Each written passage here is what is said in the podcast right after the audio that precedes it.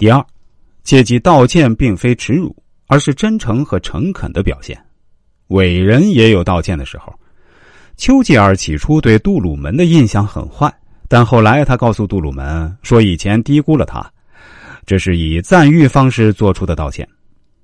第三，除非道歉时真有悔意，否则不会释然于怀。道歉一定要出于至诚。第四，道歉要堂堂正正，不必奴颜卑膝。你想把错误纠正，这是值得尊敬的事儿。第五，应该道歉的时候就马上道歉。越耽搁就越难以启齿，有时甚至追悔莫及。假如你认为有人得罪了你，而对方没有致歉，你就应该冷静应付，不可闷闷不乐，更不要生气在胸。写封短信，由一位友人传话，向对方解释你心里不痛快的原因，并向他说明你很想排除这一烦恼。你如果能减低对方道歉时的难堪，他往往就会表示歉意。说不定他心里也不好过的。第七，你如果没有错，就不要为了息事宁人而认错，这种没有骨气的做法对任何人都没有好处。同时，要分辨清楚深感遗憾与必须道歉的区别。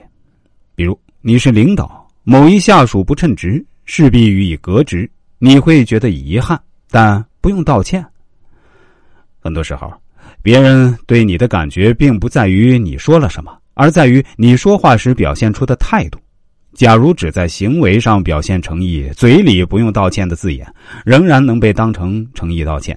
那么反过来说，即使口里说抱歉，可能听在对方耳里感觉没有诚意，说了等于白说。对不起三个字儿若说的怪腔怪调，则暗示着对方的抱怨是无的放矢，或是太夸张了。某公司董事会里，一位董事说话得罪了玛丽。玛丽打电话给董事会主席伊丽莎白，希望他有个解释或是道歉。不料通完电话之后，他却更不舒服。电话里，伊丽莎白只是轻描淡写的说：“好吧，我道歉。”听起来毫无诚意。玛丽继续解释为什么她很生气。伊丽莎白语气冰冷的说：“我可以再道歉一次。”然后坚持那位董事没做错任何事儿。玛丽的告状只不过给他添麻烦，对话就这样下去。只听伊丽莎白又冒出一句：“我第三次道歉。”没过多久又说：“我第四次道歉。”讽刺的是，每次伊丽莎白口气冰冷、重复道歉字眼时，似乎在暗示玛丽在无理取闹、没完没了。玛丽这么做只不过是因为对方的道歉根本不像道歉，毫无诚意。因此，随着道歉次数的增加，玛丽愈发的怒不可遏。在此，伊丽莎白居高临下的姿态令玛丽火上加油，心里更加失衡。相反，分摊责任和承担过失是一种巧妙的平衡术，或许用得上道歉的字眼，或许用不上。许多时候，人际关系调节的关键只在于人们交往时的姿态。